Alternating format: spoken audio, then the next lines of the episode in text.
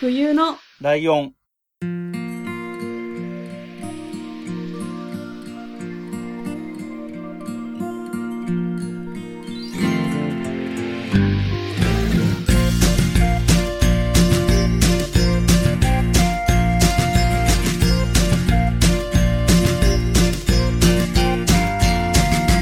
この番組は山梨県出身以外共通点のない2人がそれぞれ好きなことを話す番組です冬のライオン第152回椿ライドウです。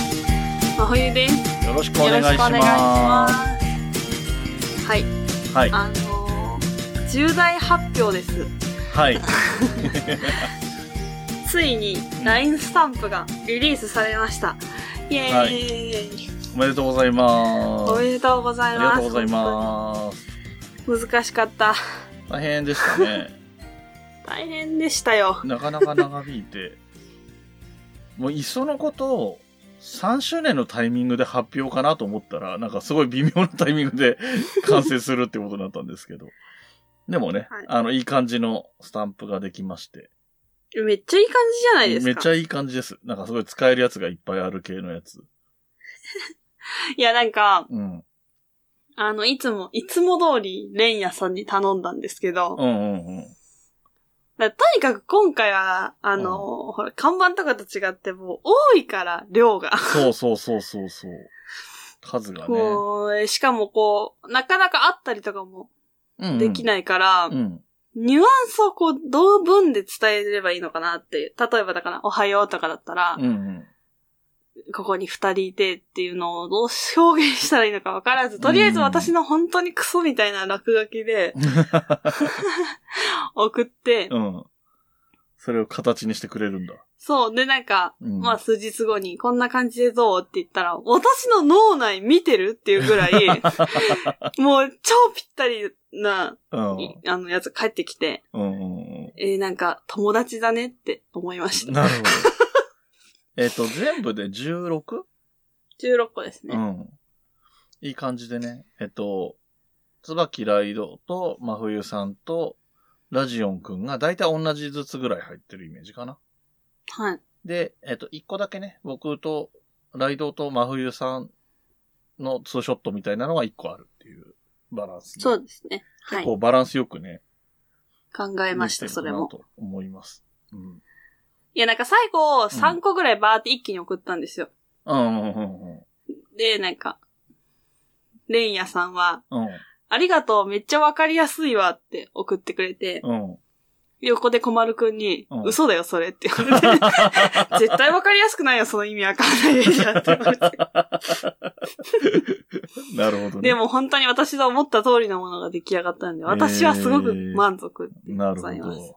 はい。ということでね、あのーどうやって探せば見つかるんだろう冬のライオンで見つかるのか多分、LINE スタンプのストアみたいなのがあると思うんですけなど、うんうん。そこで冬のライオンって冬のがひらがなで、ライオンがカタカナで検索してもらって、うん。 で、えっと、多分、ああ、よくわかんないんですけど、そのうん公式のと、クリエイターズっていう部門が多分あって、そうだよね。うんクリエイターズっていう方で出てくると思うんで、うん。うんうんうん。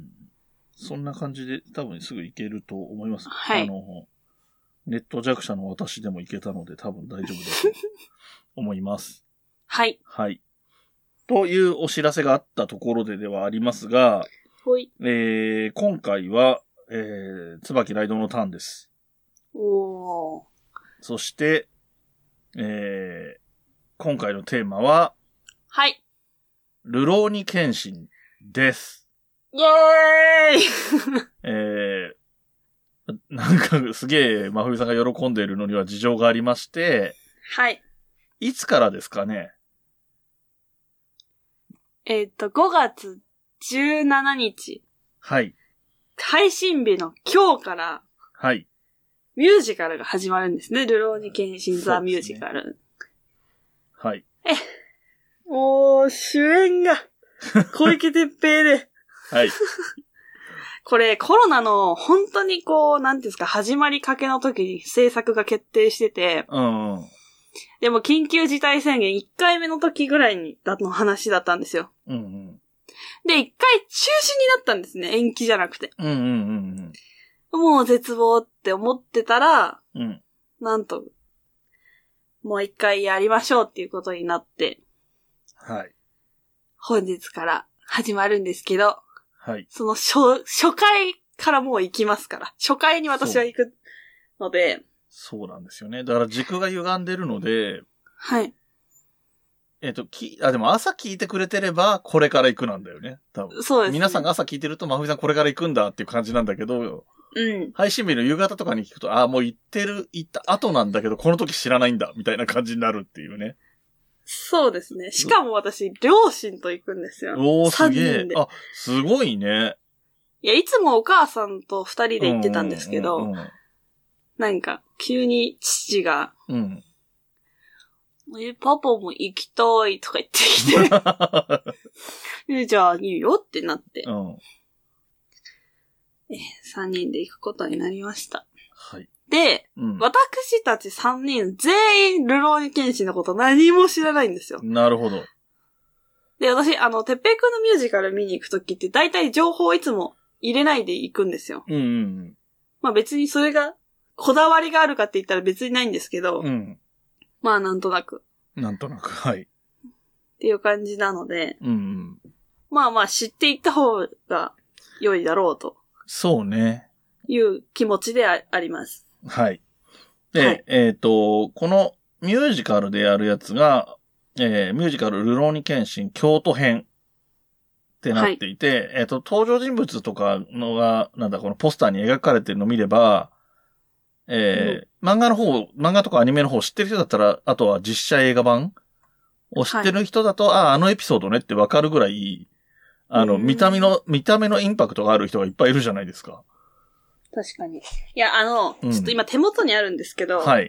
あの、小丸くんが、たまに友達からうん漫画をもらってくるんですよ、ジャンはプとあ、はあか。はあはあは私捨てるのめんどくさいからもらってこないでって言ってるんですよ。あ はい。ね、で、なのにまたもらってきて、うん。もうって思ってこう拾い上げたら、うん。もうジャンプの裏が、このルロケンのうん。ポスターがバーンってなあ、ってて本。当あ、へえ、気づかなかったな。で、え、え、これは捨てないって言って、 今ここに手元にあります。ジャンプスクエアあ、ジャンプ私スクエがア、ね。よくわかんないけど。はいはいははいい多分、ジャンプスクエアっていうのは、今、ルローニケンシンが一回終わった後に、だいぶ経ってから、北海道編っていうのが始まってて、それが多分、スクエアで連載してるんじゃないかな。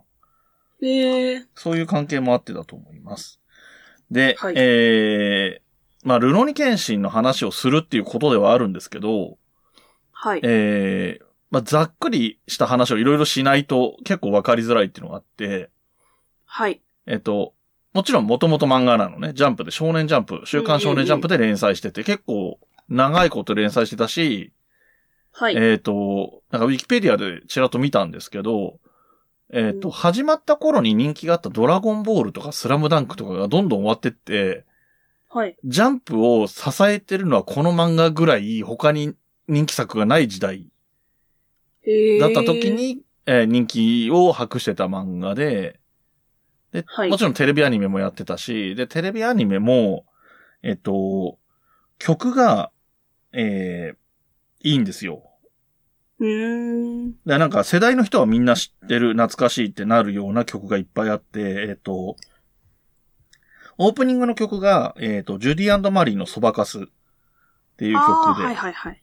で、それが、えっ、と、半年や、えっ、と、一年やったのかな半年かなぐらいやって、その後、川本誠さんっていう人の二分の一っていう曲になって、僕はこの曲すごい好きなんですけど、はい。で、最後のい、えっ、と、二ヶ月ぐらいが別の方がやってるっていうような感じなんですけど、うーんで、エンディングの曲もワンクールずつぐらい変わってるんですけど、えーはザ・イエロー・モンキー、で、その次が鈴風真世さん、で、TM レボリューション、ラルカンシエル、ボニー・ピンク、シャムシェイド、で、泉洋さんっていう人になるんですけど、正直僕、へー泉洋さんっていう人あんま知らないんですけど、はい。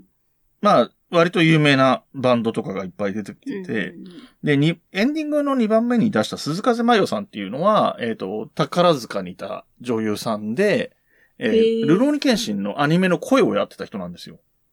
あ、そうなんですね。そう。えっ、と、宝塚歌劇団を退団して直後に、入った仕事が多分このアニメの声優の仕事だったんじゃないかな、確か。ええー、そう、本ちょ当っだ。と結構変わった経歴で、で、しかもエンディング曲も歌って、まあまあね、宝塚の人だから歌は全然、絶対的にうまいから、っはいはい。ていうような感じであって、だから、て、えっ、と、漫画があって、テレビアニメがあって、で、アニメが2年ぐらいで終わってるんで、で、漫画の方が後まで続いたから、えっ、と、はい。アニメ化してない漫画の部分は OVA って言って、レンタルビデオとかセルビデオとかで、テレビでは放送してないけど、ビデオで出たりして。うーんで、アニメの映画もあって。はい。で、なんといっても実写映画版っていうのがあって、うんうんうん。えー、佐藤健さんが主役をやって、はい。で、結構いろんな、他の役者さんも、大物が江口洋介さんとか、もろもろ、ちょっと今いろいろ事情があって出れない感じの人とかも含めて、いろいろ大物が出てて、で、アクションシーンがすごい評価が高かったんだよね。ワイヤーアクションみたいなのも含めて。へー佐藤健さんってもともと、えっと、役者やる前からダンスとかやってたりする人なので、はい。アクションすごい上手なんですよね。で、そういうところの評価も高かったり、で、今回の劇場版もそうなんだけど、漫画のキャラクターの衣装とかがもともと派手だったり特徴的なのを、はい。えー実写も今回のミュージカルもそうだけど、あの、前の映画も結構衣装とかもリアルに忠実に再現してたりするので、そういうところも評価が高かったんだと思います。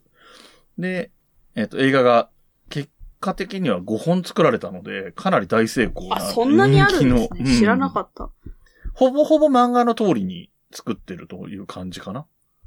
へえ。はい。という感じになっていて、で、ただ、えっ、と、その漫画の方で北海道編という話をさっきしたんだけど、はい。これは結構最近なの。まあ、最近って言ってももう5年とか6年とか前にはなるんだけど、アニメ自体がやってたのは90年代の、92年とか3年とかそういう時代だから、うん。テレビアニメ版とか漫画とかがそういう時代なので、はい。それからはだいぶ後になって、その北海道編っていうのがや、始まったので、北海道編は多分アニメとかやってないんだけど、ただ、ルロニケンシンのアニメはまた新しくアニメのプロジェクトが動き出してるみたいなのもあったりするんで、うーん。やっぱり。ね、すごい人気なんだなって改めて調べたりすると思います。その、はい。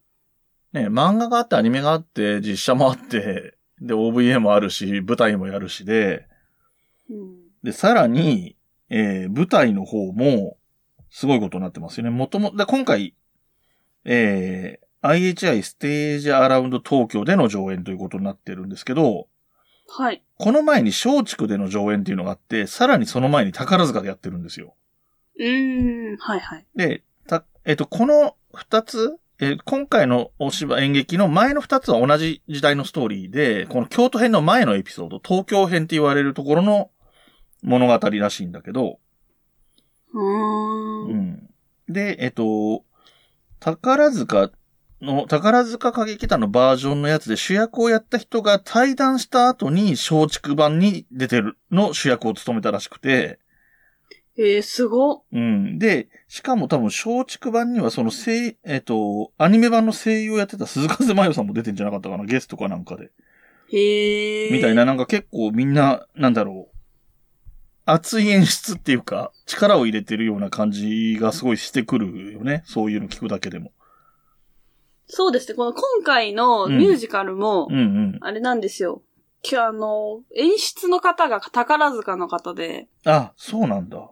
これ、あ、私がその、神田沙也加さんの回の時に話した1789バスティーユの恋人たちっていうのも、この人のかんあの演出だったああー、んで、へえ。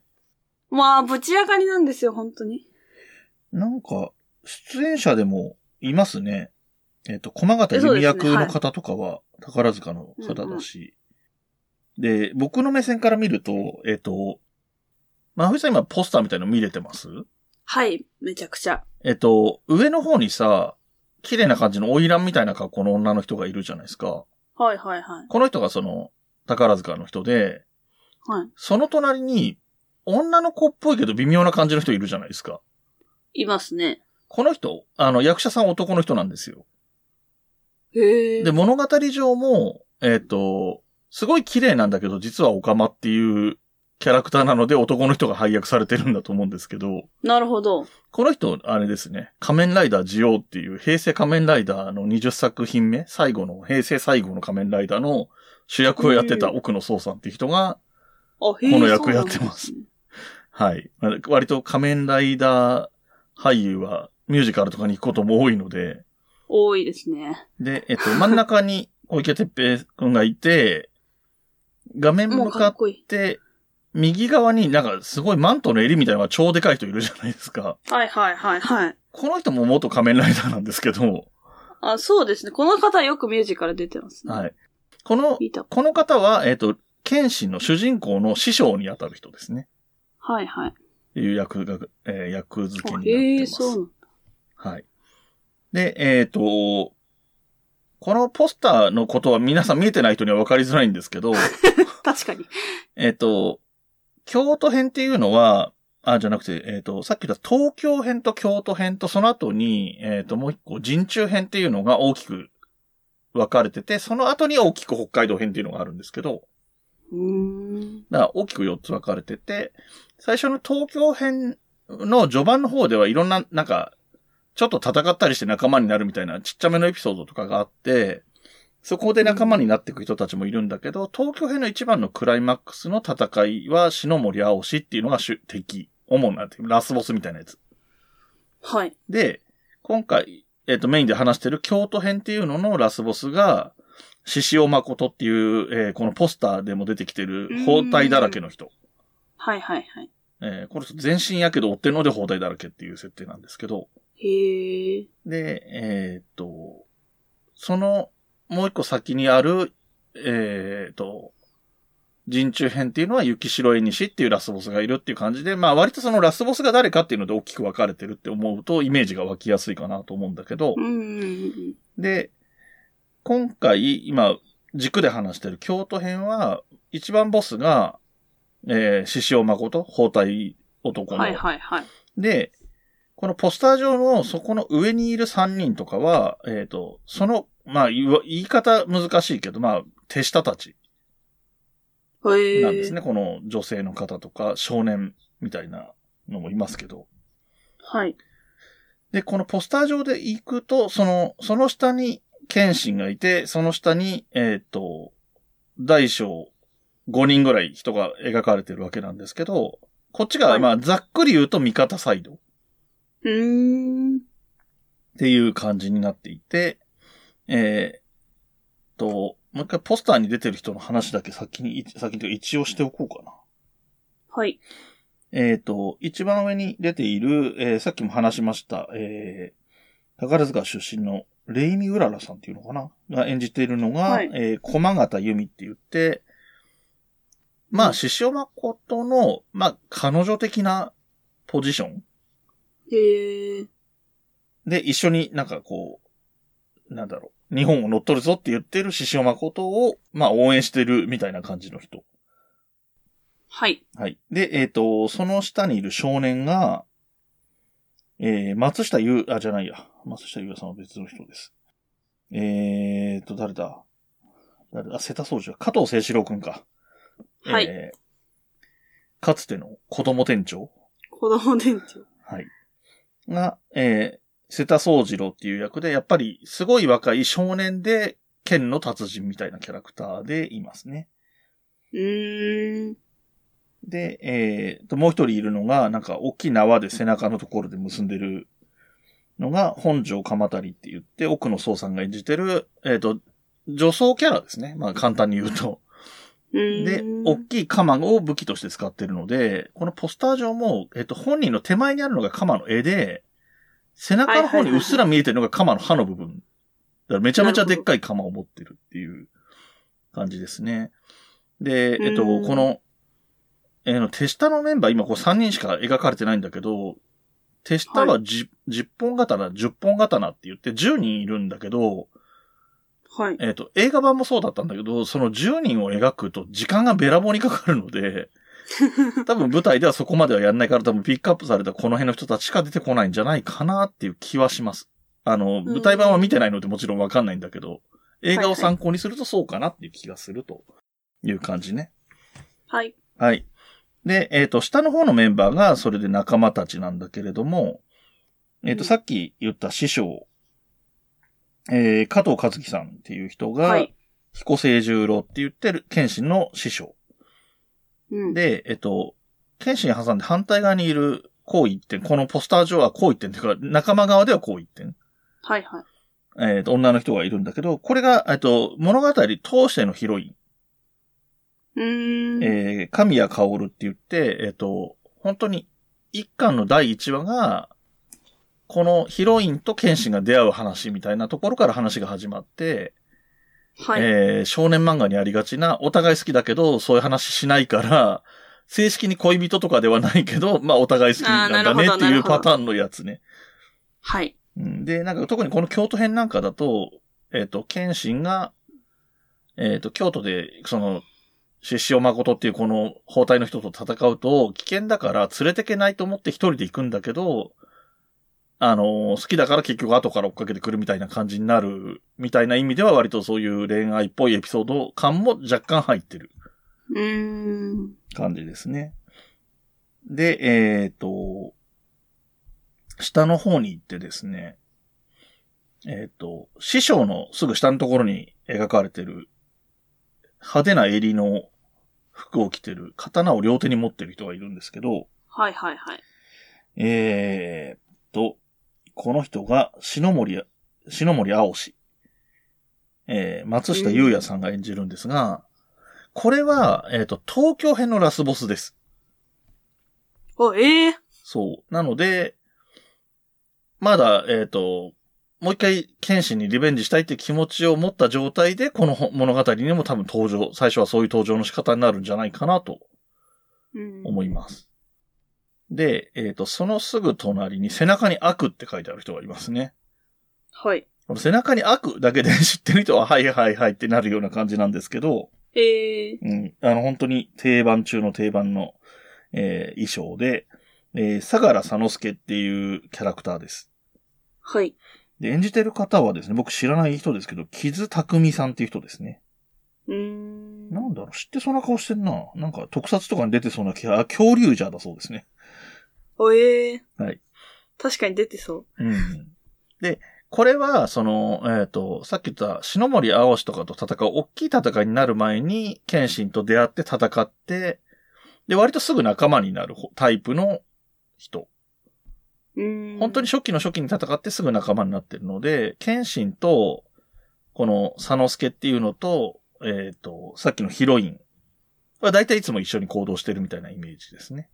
あの、ふ東京編では大体いつも一緒にいる感じ。で、えっ、と、もう一人、その隣にいる、オールバックっぽい髪の毛で刀をこっちに突き刺そうとしてる感じの絵のはい。人が、えー、斎藤はじめと言って、えー、この人は実在の人物をモデルにしてる。この物語、今回の舞台になる部分だけで言うと、唯一実在した人がモデルになってるお、ええ人ですね。で、僕が好きな新選組のメンバーの一人です。うーん。で、この人は実際、えっ、と、本当の歴史でも新選組をやってて、たた、えっ、と、戦っ、明治政府と戦う、になる奴ら、はい。薩摩とか長州っていうのと戦ってたんだけど、そ、うんそっち側が勝って新しくみ明治政府っていうのができた後に、えっ、と、うん警察になります、この人は。ええだから実際に警官として、になったし、この物語の中でも警察官として、元新選組の警察官として登場してます。ちゃんと、そこの設定だけは史実通りにうーん。なってたりします。で、もう一人、こう言ってんって言ったけど、一番下に女の子がもう一人いましたね。す。はい。で、これが、えー、牧町美沙かな読み方忘れちゃったけど。はい。これはね、あのー京都の拠点になるところの娘さんで、忍者みたいな人なんですよ。ううーん。ん。まあ武器とかの感じもそんな風になってますよね。確かに。っていうような感じのメンバーで、 えーっと、まあ、最初別の話してたっていうのもあるけど、メンバー紹介しただけでほぼほぼいい時間になりつつあるんですよ。 で、あの、このポスターにも出てこないし、しこの感じだと本編に、あの、舞台の方には出てこないんじゃないかなと思うんだけど、はい。えっ、と、さっき言った、謙信と、えっ、と、カオルと、えっ、と、佐之助っていうのが大体いつもいるメンバー、一緒にいるメンバー、どのストーリーでも一緒にいるメンバーって言ったんだけど、はい。本当はもう一人、明神弥彦っていう男の子がいて、それこそ少年がいるんだけど、はい。漫画通して読んだ僕の個人的な感想としては、もちろん主役は謙信なんだけど、はい。えーその明神弥彦っていう男の子の成長物語だなっていう印象があるのね、結構。うーん。だから本当は、その辺、あの、なんだ、ルローニ剣士について言うんであれば、そこら辺をもっと掘り下げたいっていう感じだけど、うん、まあ、今回はね、この舞台ありきで話したので、そんな感じで話したんですけど、でもそもそもこれね、基本的なことで絶対的に言わなきゃいけないことがあったので、これ触れてきますけど、はい。もうなんか、あの、リスナーさん向けというよりも、ほぼ真冬さん向けの話になりますけど、 あの、ルローニケンシン、この主人公は、もともと人切り抜刀斎って言われてて、言われてた人で、うん。その、明治維新になる前の幕末って言われる時代に人切りって言われた人が、実際3人4人いたんですよ。有名な人が。はい。なんか、えっ、と、若手が政治活動みたいなしことをしてる時に、うん。邪魔なおっさんとかがいるわけよ。権力とか持ってて、融通が効かなくてみたいな人がいると、うん。 あの、血の気の多い若者は、あいつ殺しまおうぜみたいなことになるわけですよ。 で、その殺しまおうぜで、実際に殺しに行くことをしてたような人が人切りって言われる人が実際にいて、うん。実際の歴史には人切り伊蔵とか、人切り半次郎とか、人切り新兵衛とか、人切り人切り玄斎とかって人がいて、はい。その玄斎っていう人をモデルにしてるらしいんだよね。ルローニケンシンうん。でも、一応この物語、基本的には少年漫画の主人公だから、人殺しまくってたのは事実なんだけど、はい。それはあくまで、あの、弱者が救われるいい世の中になるように、それまでって封建政治って言って、武士が偉くてみたいな時代だったから、もっと民主的な弱者にもチャンスが与えられるような世の中になればいいなと思って、そのために必要だと思って人をき殺したりしてきたみたいな感じなんですよ。うん。で、特に前半の頃は、えっ、と、その、謙信がいた方側が結構苦境に陥ってたので、はい。仲間を守るためとかも含めて活躍してたんだけど、最終的にその、謙信側が勝つわけよ。うん。幕府を倒すわけ。はい。徳川家をね、徳川将軍家を倒すんで、うん。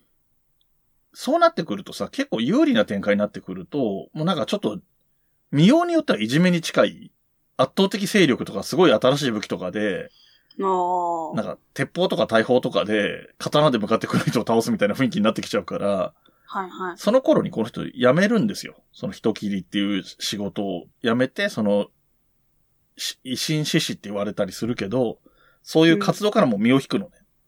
はいはい。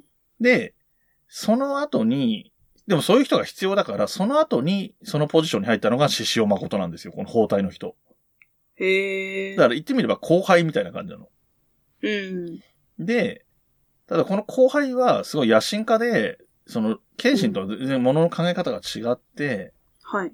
で、新しく明治政府ができるってなった場合、新しく政府ができたりするとさ、偉くなっていくわけその他の人たちは。その、あいつやっちゃってくれよって言ってた側の人、指示出してた人は偉くなって、公明正大なこと言ったり、正しいこととか言ったり、悪いことしてませんみたいな顔せざるを得ないじゃない。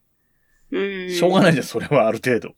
はい。っていう時に、この人が、あ、あいつを殺したのはあいつに頼まれたからだ、みたいなこと言われちゃうと困るわけよ。うん。。だからら、この人自体を暗殺しようとしたのね。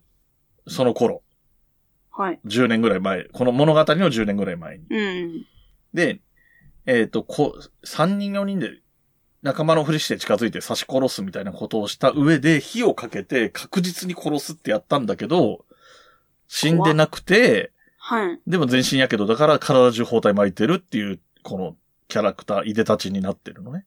うん。で、恨みがあって、今のあああいう汚え奴らが作った政府なんか転覆させて俺が日本を牛耳るんだみたいな感じの人なんですよ、この獅子王誠っていう人うはんうんうんうんでもそれはそれで良くない。あ今の政府がいいかどうかはともかく、お前がやろうとしてること明らかにおかしいからっていう感じで、うん後輩と謙信が戦うみたいなのが大体のストーリーっていうか、イメージとしてはそんなような話。なるほど。これがそういう話。そうそうそうそうってことそう、ですねはいそんな感じの話。まあ正へー直ストーリーがある程度分かってたって全然ミュージカルだから楽しめると思うので、まあそうざですねっくり関係性とかを話しちゃったんだけど、でね、結構うねん、あのー、2時間とか3時間とかそんなもんだよね、舞台だから。そうですね。うん3時間ぐらいだと思います。えっと、実は映画版って、えっと、5本中2番目3番目が一応これに当たる話になってて、ほうほ若干引き伸ば、多分1本にはまとまらないから2本にするけど、2本にするには物足りないから少し新しい演出入れたみたいな感じはするんだけど、う。うーん。うんだから多分雰囲気的には3時間とかは必要な感じがするうん。話なので、もしかしたら結構割愛してくるかもしれない。まあそうでうすね。ん。え、でも結構ライドさんは映画全部見てるんですかえっとね、一番終わりの4、5は見てないんですよ、まだ。あーうん。なるほど。まあ、ね、機会があれば4、5見て面白かったら話してもいいんですけど、4、5とかの話はね、えっ、と、うちがお世話になってる春さんのお咎めとかでも多分話してたと思いますよ。 うーん。あの、映画館でかかってた頃に見てきて感想を夫婦で話してたり、ててへーえっ、と、お咎めの春さんとかの世代、30代後半ぐらいの世代が多分、ルローニケンシンドンピシャ世代なので、あのなるほど。うん、一番熱い世代じゃないかななんて気もしますね。うーん。僕はちょっとこれはあれですね。うん私一回見てもう一回やりたいですね、この回。い あの、ロニケンシンについて話すっていうのを。や、なんか、こうだったよ、みたいな。ああ、そうね、あそこ感はそう想いみうたいな、感ね。じか、的な話をああ、できたらいいなって思いいいでますす。ね。僕は漫画も見て、読んでるし、映画版も、うんその実写映画版も見てるので、それとの比較っていう話は全然できるので、う面白いかもしれないですね、それも。そうですね。でも私、こう、一回見たらそれにハマっちゃうタイプなんで、ああ、はいはいはいはい。多分、こう、ミュージカル見てから映画とか見出しそうな予感が自分ですごいするんですけど。はい。あなんかね、面白いと思うよ。この、さっき言ったうん大きく分けて3つ話がある中の真ん中の部分だから、はいはい。この前どうだったんだろうっていうのと、この後どうなったんだろうっていうのが両方あるわけよ。実際には映画版だと。うん、そうですね。そういうところも結構楽しいと思うし、同じところを描いてる映画がどういう風に映画だとなってるかとかもうん。結構楽しめると思うので、ぜひ見てほしいですいね。や、楽しみ。うん、漫画版はね、あの、ちょっと人間の域を超えてるような変な体型の人とか出てきて、それはそれで面白いですよ。ええうんこの人ね、もともとそういう、あの、漫画描いてる、もともとの漫画を描いてる和月さんっていう人が、はい。アメコミが好きで、アメリカンコミックが好きで、うん。だから、なんか、そういうデフォルメ感、やたら手足が長いとか、うんうん。お腹パンパンとか、 そういう極端な体型の人とかが時々出てきたり、ええなんかね、あとさっき言った師匠がいるじゃないこれ、今回も出てくはいはいはるい師匠が、えっと、結構イケメン、大人のイケメンみたいな感じなの。謙信はさ、ちょっと可愛い系の顔立ちをしてるんだけど、うん。師匠は大人っぽいイケメンだから、女子の人気が出るなろう、だ出るだろうとは思ったんだって、もともと。うん。漫画描いてる時に。はいはい。だから、逆に女子が引きそうなぐらいマッチョにしたって言ってて。 服着てるとわかんないんだけど、上半身脱いだりするとめっちゃマッチョで、ええいわゆる女子受けしなそうなマッチョ感。うん。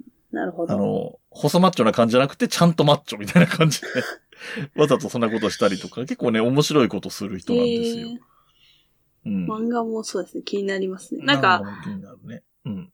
その、まあ、やっぱ映画と比較されちゃうじゃないですか、実写化ってなそうったら。ね、そこね、うん。。だけどその、なんていうんですか、漫画の顔だけで言ったら、てっぺいくんのが似てるみたいな いや、ツイートでも結構そう、見てそうだね、そうだね、確かに。だからちょっと、ま、あ漫画も気になるっていうか。ああ。え、てかもうちょっといっぱい喋っていいですかいいいよ、いいよ、いいいよ。いいっぱい 喋って。や、いや、その話なんですけうど、んうん。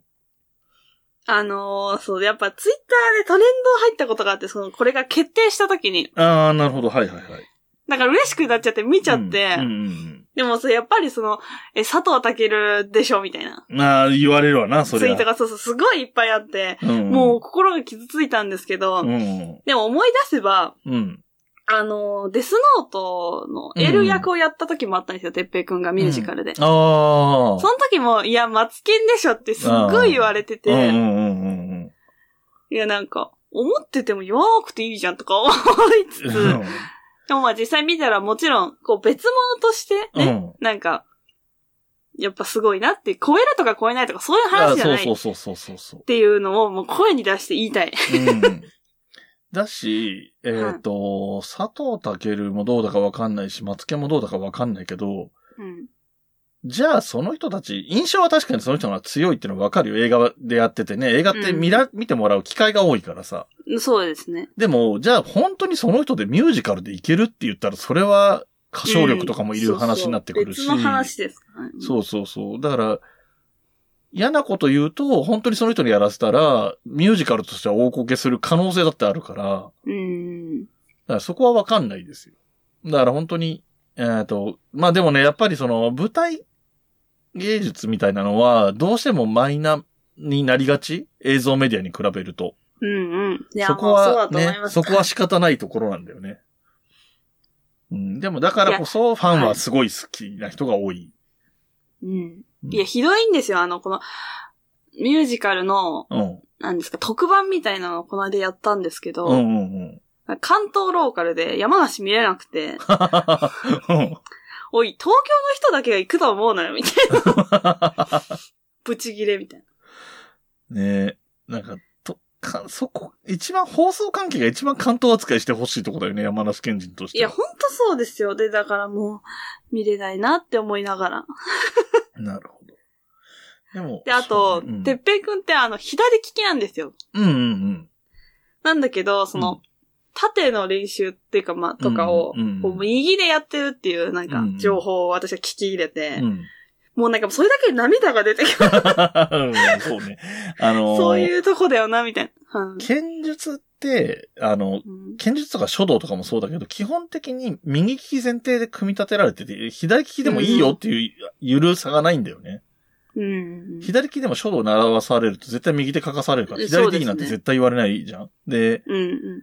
剣道とかも、だから持ち手逆でいいよとはな、絶対ならないから、やりづらい苦労は多いと思うよ。まあ、こそれしかやりようないんだけど、実際。いや、てかなんかそれをなんか頑張ってる姿を想像するだけで泣けるし、なんうか、ん、わかるわかる言ってることわかるよ。うん。じゃあって言っちゃえばハンデじゃないですか、左利きの人をここに採用するのを。うんうん。なんかそこを超える何かを誰かに 見つかったっていうところがもう嬉しい。 なるほど。あと、あれだ。こはれ、刀これどういう風になってんだろうな。えっと、剣心ってさっきも言ったみたいに、えっと、うん人切りを職業みたいにしてきた人、だからいっぱい人を殺してきてて、で、新しい時代になって、もう人を殺さないって決めてるので、 うん。こんなんめっちゃ剣振りかざしてるけど、これ、その物語の設定で出て出てくる言葉で、酒場刀って言って、はい。えっと、逆に、はえっと、刃刀の刃の刃ね。はいはい。に刀って書くんだけど、要は、えっと、普通と切れる方と切れない方が逆なのよ。うん。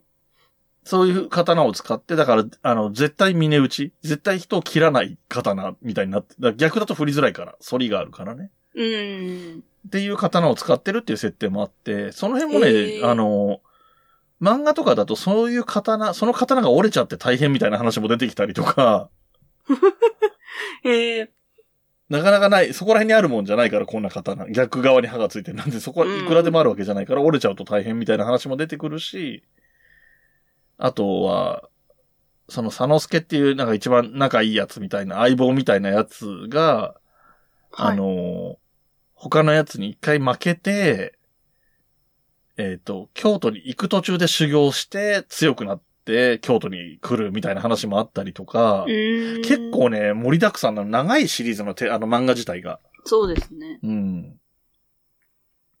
でもままあまあ、あ。ハマりそううんない気がして怖いんですけど。や、でも普通に面白いと思うし、なん かハマってくれたら、最終的に、そういう新選組とか幕末の話を俺と普通にできるようになるかもしれ確なかいにか確かに。 ら。それはそれで僕としては期待したいところだけど。そうですね。いやー、もう。 ねえ、でもなんか、た、楽しみだな。なんか見た感想がとりあえず聞いてみたいかなっていう気はするし。うんうんうんでね、多分ね、映画見ると、この後、このミュージカルを見た後に映画見るとわかると思うけど、衣装がすごい近いと思うよ。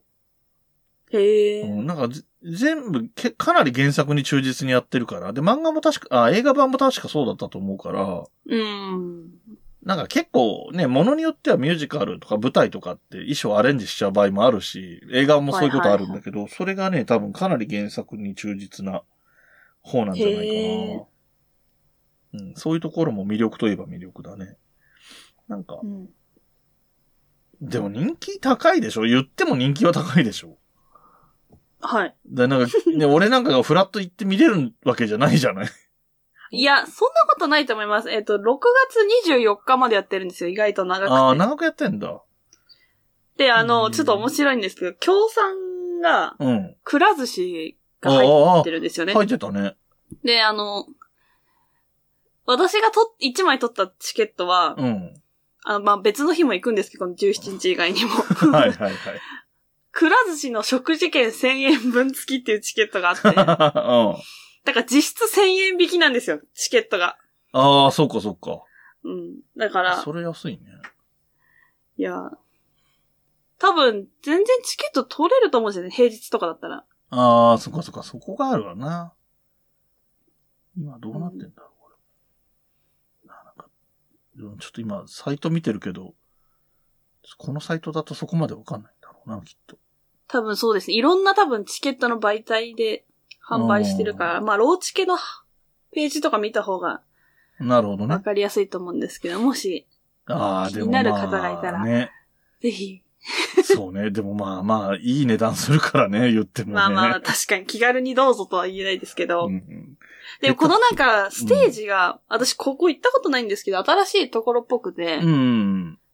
なんか、よくわかんないんですけど、未だに。うん。座席が回るらしくて、ああ、なんかそういうの聞いた。 360度舞台になってるんですようね。ん。だから、なるほど。うんうん。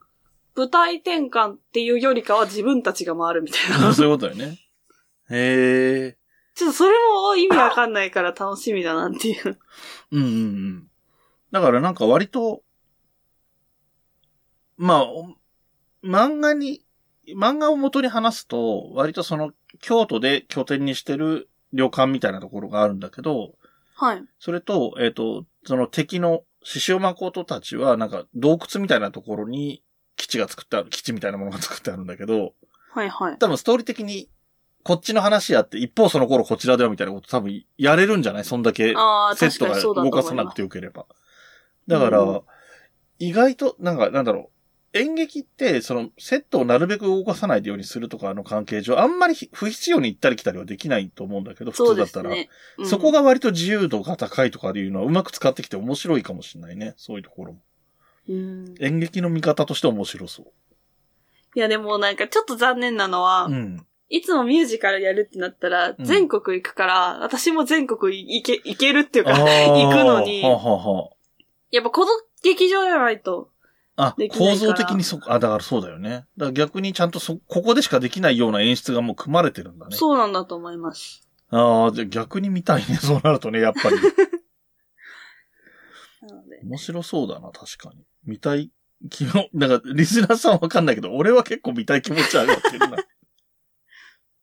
ええいや、でも、ずあの、楽しみは楽しみですね。僕も行ければ行きたいし、行けなくても、まふいさんの感想聞くだけでも楽しみになってきましたね。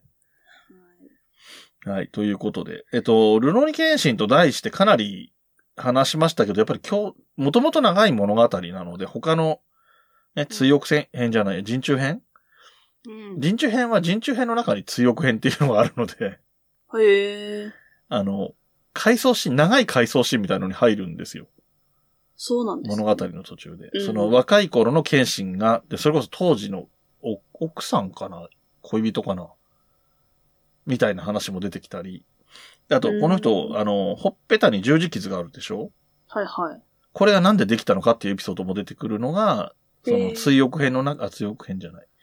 えまあ、通訳編でいいのか。その人中編の中の通訳編っていうので出てくる話で、うーん。映画のね、す最後の4本目、5本目が、えっ、と、ビギニング、ザ・ビギニングとザ・ファイナルかなんかなんだけど、はい。だからビギニングがそのエピソードゼロ的な感じで、その今僕が追憶編って言って話したような話。うん。だから漫画の1話より前の話。で、えっ、と、ええうわ、もうそういうの大好き。うん。で、ファイナルの方が本当に最後の戦いの終わりで、だから漫画編の最後のところうーん。っていう風な構成になってて、だからそれで一応完結、全体が見渡せるようになるっていう風にはなってて。はい。もうダメだね、多分。マグさん多分映画、とりあえず映画は全部見るんじゃ見そない、うん、う。いや、なんか、ライドさんのターンなのに、あの、録音してる音の波形がずっと私がマックスになってるの がなんか、申し訳ない。いえいえいいんですよ。まあ、あれだよね。本当に、普通に見たけ感想で一回真冬さんのターンやりそうな雰囲気はあるよね。はい。はい。じゃあまあ、ま言、あ葉になれば頑張ります。 はい。えーっと、そんな感じで、えーっと、ちょっとね、さっきも繰り返しになるけど、全部に触れられなかったのはちょっと申し訳ないので、いや、2回3回とやりましょう。これそはうですね。ルロイケンシンは本当になんか分けてやってもいいテーマかなって今思ってます。で、なんか、あの、作品が作品だからってこともあって、ガンダム以上に真冬さんに関心が感じてもらえてるのは間違いない ので、分けてやる価値はあるかなとは思ってるので、えっ、と、今回ね、ちょっと、えーそこだけってなった人はぜひ次回を期待して待ってもらえればと思いますと。はい。お願いします。はい。ということで、えっ、と、今回の本編はこの辺にしますけれども、もはういだいぶ押してるというか長くなってきてるんで、軽くになっちゃうんですけど、はい。えっと、最近ね、ちょっとゲスト出演したりしてきたんですよ、ポッドキャスト。ほう。いくつかあって、はい。えっと、32歳ニートからの脱却っていう番組があるんですはいよ。はいはい。あ、知ってる感じの反応ですかえこの話しましたよね、前あ。したっけその番組のあ話出たからかな出た時、収録した時に話したのか。で、配信がすごい時間経ったんだけど、はい。ようやく配信になったので、うん。はい。えで、えっと、彼らはね、あの、半世紀祭りにも来てくれてたし、はい。あと縁があって昨日、また一緒に会ってご飯食べてきたりしてるんで、やば。だいぶ仲良しになってきました。まあ、なかなか、はいなかなかのクズなんでね、番組も聞いてみたら、真冬さんは多分好きだと 思う。いや、こっちにも来てもらいたいですね、ぜひ。ああ、そういう話もしましたよ。なんかう、ん。 自分のターンで話していいことが思い浮かばないって言ってましたよ。逆におもろそう。うん。でね、もう一つが、あ、もう一つが、はいあと二つあるんですけど、うんまふみさん、僕が阪神タイガースのファンって話は知ってるんですっけいや、初めて聞きました。ですよね。僕そんな話してないと思うんだけど、えっと、どっからかそういう情報が届いたみたいで、タイガースキャストっていう本気のところ、うーん。阪神タイガースのファンの人たちが阪神タイガースの話をばする番組に呼ばれてきました。え、すご。はい。でも全然僕そそんな詳しくないんでってすごい遠慮したんだけど、いや、全然大丈夫ですよっていうので、行ってきて、うーん。で、なんか、あの、ほ、実像以上にポッドキャスト界の有名人みたいな扱いをされるっていう恥ずかしいやつを受けてきましたよ。 でもなんか面白いとは思いますよ。本当には、阪神タイガース好きな人は絶対知らなかったら聞くべきみたいな感じの。へえ。なんか、めちゃめちゃ丁寧で。だから3日に1回ぐらいやってんのかな配信。週に2回ぐらい配信があるんだけど、え、すご。前の配信から今日までの試合全部の話するとかみたいなぐらい丁寧にやってるから、へえ。で、メンババーもめちゃめちゃ多くて、なんか、8人とか10人とかそういうレベルでいて、そのうちの4人ずつぐらい出てるようなイメージ。ー。うーん。うん。いや、なんか不思議な、なんか全然僕らの周りにあるポッドキャストとは、あやり方のアプローチも全然違って面い白かや、ったです、確ね。かに初めて聞きました。なんうかんそういうスタイル。ね。で、もう一つが、そこに紹介するきっかけを作ってくれたザボさんっていう人がいるんですけど、はい。この人も野球好きな人で、えっと、野球の番組もやってるんです。えっと、ベースボールカフェ、Can You Say っていう番組をやってたりするんですけど、はい。その他に音だが、音だがっていう番組もやってて、で野球関係と野球じゃない番組みたいなことをやってるんですけうど、で、こちらにも呼ばれまして、えっ、と、それぞれの番組にゲストで出演するっていう形になっうてー、んで、えっ、と、音高の方はいろいろポト、あのーよく、うちの番組にゲストでも出てもらった方の1回目の回みたいなことを僕がされる感じですね。うんポッドキャストをどうして、どういう感じでポッドキャストを知ったんですかとかそういう話を聞かれたりとか、はいあの、もうフルで、僕今5番組全部すごい丁寧に説明するんで、番宣あったらとか言われると、長くなるけどいいですかって言ってから始めるみたいな感じでやってるんで、それも丁寧に間違いない。丁寧に話してきたし、で、はいもう一つのその野球の方の番組は、えっ、と、ポッドキャスト協会のテーマっていうのがあるじゃないですか、その、トークテーマ、はい。あ毎回話しましたよね。あの、社会、新社会人の話、冬のライオンでもしましたよね。あー、はいはい。で、あの感じで、えっ、と、今やってる4、5月の、あ、違う、5、6月かな ?4、5月か。4、5月のテーマが、緑、はい。緑っていうテーマなんですよ。ひだ、ひらがなで緑。うん。で、まあ、緑の日があるからなんだけど、で、まあ普通に言えば、まあ、色の緑のことなので、はい。でね、この野球の番組、ベースボールカフェの方は、うんえっ、と、昔あったチームで緑色がメインのユニフォームがあったんですよ。うん。で、それが南海ホークスっていう今のソフトバンクはいはいがは昔大阪にホームあって、大阪の電車のチームだったんだけど、 い。へえ。それが緑色のユニフォームだったんで、その南海ホークスの話をしましょうみたいな、かなりハードルの高い話をしてきいいて。はい。で、あとは僕が落語の番組もやってるってことで、緑の着物といえば歌丸さんって言って、歌丸さんの話をちょっとしましょうみたいな、うんもう野球と関係ない話もしてきてみたいなこともあったので、まあ、その辺の番組に出てますよっていうこともね、せっかく出たんでね、聞いていただけた方が嬉しいので、そうですね。紹介させてもらいましたけど、はい。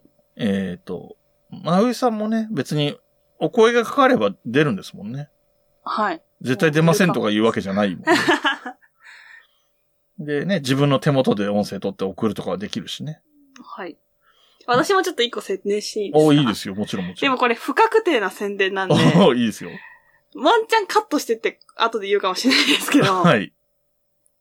えっと、5月のうん。 14日、はい。土曜日。はで、い。これ、この日、今聞いてる皆さん過ぎてると思うんですけそど、うだね。えっと、もしもツアーズに、あ、はい はい。あの、もしかしたらお父さんが出てると思います。えっと、えっ、と、あれえっと、芝桜祭りの芝桜でで話で、あのえっと、まだ、あの、今この収録時点で、うん。テレビの収録をしてないので、本当に放送されるのかは謎なんですが、ああ、えー、すごっ。え、これから収録して14の放送に載せるのそうですね。すなごいので、、ねテレビ局っあて。の、調べたら、うん見逃し配信とか1週間無料とか、ギャオとかどっかであるんで、うんうんうん。まあ、あの14だ映ったら。ってたら見てください。そうですね。10この、今回の配信が17日なので、全然 見逃し配信間に合う。へ取材がなんか来るらしいので、まあでも、え。うん。まあ、がっつりカットされてる可能性も全然あるんで、うん、まあわね。かんまないあ、ですけそど。うそう、テレビの取材は本当にそういうの当たり前にあるからわかんないので、うんあの、わかんないよね。でも僕、知り合いとかでそういう話聞くもん。そうですよね。あの、僕の、あの、半世紀祭りやったカフェとかも、はい。あの、そういう話、チラチラ聞くもん、その、ロケ、ドラマのロケ的に使われたりとかもたまにあったり、うーん。あとは、なんか、普通に雑誌に掲載される場合もあるじゃないカフェとかって。はいはい。で、あのー店員さん乗せますねとか、店員さん映りますよとか言われて結局映んなかったみたいなのは結構よくある話だから、そうそう。まあどうなるかわかんないけど、でもちょっと面白いね。なんか見たい、見てみたいなっていう気がするわ。はい、ぜひ。はいまあ、芝桜の様子はそれで見れるんで、ぜひ見てみてください。ああ、そう。ね。で、なんか、おそら。く来年も出るんだろうから、うん。どうなあるかの、わかりませんけあんどまわ。かんない、もちろんわかんないけど、うんなんかね、あの、来年、今年はちょっと難しいなっていう人も来年とか行ってみてもいいと思うしね。そうですね。雰囲気だけでも見てください。見とくとイメージが湧くと思感うじし。です。はい。はい。じゃあ以上でいいですかね。なんかもうこれ長、かなり長くなったんで、えっ、と、お便りとか割愛していいです かもういいね。終わりましょう。LINE スタンプだけ買ってください。そうですね。LINE スタンプよろしくお願いします。お願いしますということで、終わりにしたいと思います。はい。はい。えーこの番組の楽曲提供はカメレオンスタジオ、エンディング曲はハルさんでハッピーターン。それではまた次回、ごきげんよう。バイバーイ。部屋に人と猫絡まり合って生きています欲しいものはたくさんあれど大事にしたいこの気持ち「思い出の上を歩いてたけど」「望んだ未来を引きずってたけど」「虚しさも全部それすら愛して」「飲み込みたいそんな気分さ」「大事なものなくした時」「へたり込んで夕日を見てた」「景色をふと思い出すから」「自分の居場所も定められずに」「それでも」「見つけたい」「見えないもの見えないままに星屑の中から見つけるんだ」「それでももっと続くように」「誰かのために自分のために」「曖昧じゃなく浮き彫るように」「何もない未来に限りある命にもっともっとも